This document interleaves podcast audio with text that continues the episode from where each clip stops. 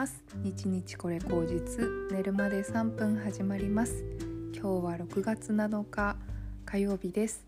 えー、昨日と打って変わって今朝は晴れました。東京。午後からなんかぐずつくっていう話を聞いたんですけれども。うん。なんか今週はねやっぱり雨模様で今日は気温が上がるけど明日とか結構なんか梅雨冷えするっていう話を聞きましたすいません梅雨冷えっていうのはあの 気温があの湿度が上がるんだけど気温が下がって15度とかそれくらいになるっていうようなことらしいですね。で私結構寒暖差のアレルギー持ってるんで結構こう体がこう痒くなったりとかあと咳が出たりとかまあそういうのでね結構しんどいシーズンだなっていうのは昨日すごい思いましたね。で最近あの 薬を飲むのをやめようと思っていていろんなものの薬をやめようと思ってるんですね。えーと、一つはそのアレルギー薬っていうのをあの私はもうこの2年ぐらい年中飲んでたんですよ。ずっと痒くってあのアレルギー薬をお医者さんに行ってうん飲んでしかも時には3錠ぐらいあの別々の薬を飲んで毎日飲んでたっていうのとあと 毎日ねあの私は生理不順なので低用量ピルっていうのを飲んでいるんですけど、まあ、ちょっとその健康診断で乳腺の 肥大症っていうのがちょっとあの乳がんの初期症状にもある。まあ必ずしも乳がんになるわけじゃないんですけどそういうなんかその症状が2年間続いていて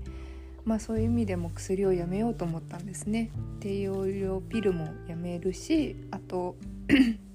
アレルギーも本当に薬漬けになってしまうのでやめて今は漢方をあの飲んでいて、まあ、漢方って効き目があのすぐ効くわけじゃないのでまあ徐々に効くといいなと思って漢方を始めて半年ぐらい経つんですけれどもうーんまあ実感としてはそれが効いてるかどうかっていうのは分からないです正直。まあ、だけど前よりはなんかそのアレルギーの症状もひどくはないかなっていう感じはするんですけどまあとはいえねあの鼻が痒かったりうん鼻水詰まったり たまに喉に来たりあと体が痒いっていうのは一番辛いですね夜寝てる時にお風呂入ってさっぱりして温まったのに、まあ、それも気温差ですごい体が痒くなってしまったりとか、まあ、そういうことがすごくあります。なんかやっぱりアレルギーこんなに大人になってなると思ってなかったんですね。だいたいちっちゃい頃って結構なるじゃないですか。アレルギーとかアトピーとかね。でも私小さい頃は全然そういうのがなくって大人になってからこのアレルギーが出るようになったんですね。しかもつい最近というか20代。うんまあやっぱ社会人になってからかなと思うんですね。いろんなそういう病気というか体に出てくるっていうのは。まあ、なんでそういう意味ではまあ一つは考えられるのはあの幼少期の親の食事とかがすごく良かったのかなっていうふうに思ってて、まあ、そういうふうにアレルギーを起こさないとか、うん、体が病気が起こさないような食事をいつもさせてくれてなくれてたんだなっていうのは思います。まあ、うちの親本当に田舎の人であの健康とか食事にはめちゃくちゃこだわりのある人だったのでまあ、本当に朝からがっつりご飯食べさせられてあの 何て言うのかな和食が多かったんですね。洋食ってほぼ食べなくて和食ひじきの煮物とかあのそういうお魚が多かったですね。家に並ぶのも。あの父が釣り大好きで魚よく釣ってくるんで刺身とかあと煮付けとか、まあ、そういうものばっかりでした。だからやっぱりうん親の食事のおかげで自分は結構健康でいれたんだなっていうのをすごく思うし、まあ、そう思うと、まあ、社会人になってこういうふうにアレルギーが出たりあの体が弱くなったりとかするのはやっぱ自分の自己管理の問題だなってすごく思ってます今は。なのでああの1日3食っていうのは私はちょっと信じていないんですけどあの食べ過ぎは良くないなって思ってるんですけどあの健康的な食事？例えば、えーと、タンパク質取らないと力が湧かないしあとビタミンとかミネラルっていうものを取っていかないといけないので海藻とあと野菜とか、うん、たまにフルーツも食べないと 結構ねあのいい糖が取れないっていうかね。あとその砂糖を入れるんじゃなくって自然な糖例えばお米とかその果糖その果物に入ってる糖分とかそういうものをなるべく取るように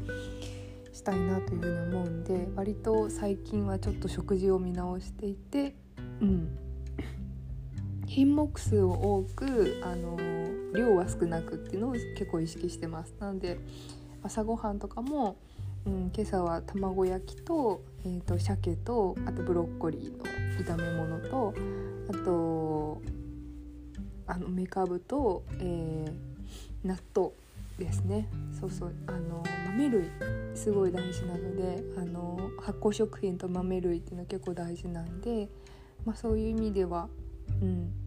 まあ、ちょっとタンパク質多すぎたかな朝って思うんですけどあ、もう少し野菜トマトとか入れればよかったんですけどそういうものをこうバランスよく取っていきたいなっていうのはありますね。なんだっけ？あの孫は優しいっていうなんかそういううんと標語ありますよね。その分のあの栄養素取ればいいっていう、うん、ちょっと中身覚えてないんで検索してほしいんですけど大体なんか、海藻とか野菜とかあとごまとか、うん、そういうそういう感じだったと思うんですけど。はい。まあそういう風にねちょっと食事から気を配るっていうのとあと筋肉量をつけることですよね。やっぱ筋肉量をつけて あの筋肉がないと脂肪が燃焼しないし筋肉つけないとすごい体が弱るんですよね。あのエネルギーが湧かないっていうか動けないので、まあ、そういう意味では筋肉をつけるっていうことで、まあ、ストレッチ今ほん本当だったらねジム行くとかあの有酸素運動した方がいいとは思うんですけど私ちょっとなかなかそういうのもできないのであの徐々にゆっくりストレッチヨガからあのやっていけたらいいかなというふうに思ってますね。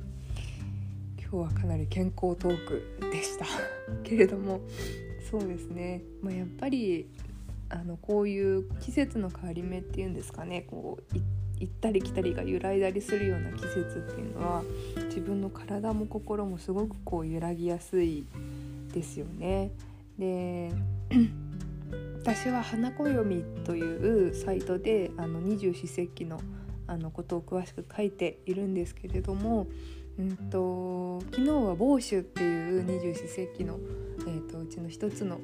日だったんですね。えーと、某秋はこうまあ田植えとかそういうシーズンなのでそういうふうにこう稲穂の穂のことの先稲穂の穂の先のことをあの棒っていうふうに言うんですけどその種を植える時期ですよね。えーと季節柄としてはこのやっぱ今の時期に田植えをして雨の時にいっぱいその植物が吸収してそうすると多分ぐんと伸びる。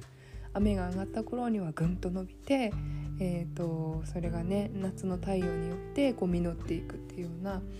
ことだと思うんですけれども、まあ、そういうね時期っていうのはやっぱりその何か変化を起こさないと植物自身も育たないっていうのがあるので、うん、いっぱい水を蓄えられるようにあの自然界の中では水を降らすっていうような時期だと思うんですよね。まあ、そういう風なうんとシーズンに人間がうまく慣れていないっていうことだと思うんですけども、うんまあでもね人間って常にこう進化して生活を変えていってる動物なんであの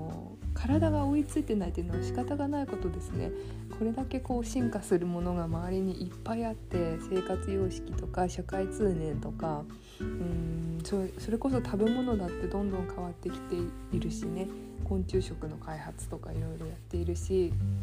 そういう意味ではあの科学の進歩とか環境の変化っていうのに人間がついていけてないっていうのがやっぱり事実ではありますよね。まあ、そういうことが分かった中で自分はどうするかってやったらやっぱりうん昔のその自分の体のいい状態のところに戻すと思って自分でできることを整えていくっていう風な感じかなというふうに思います。なので今日はちょっといろいろね作り置きしたりあの整えていきたいなっていうふうに思っているのでまあ細々としたことをそういう風に片付けたりとか、えー、作り置きしたりとか自分の体をいたわるようなことで、うん、あの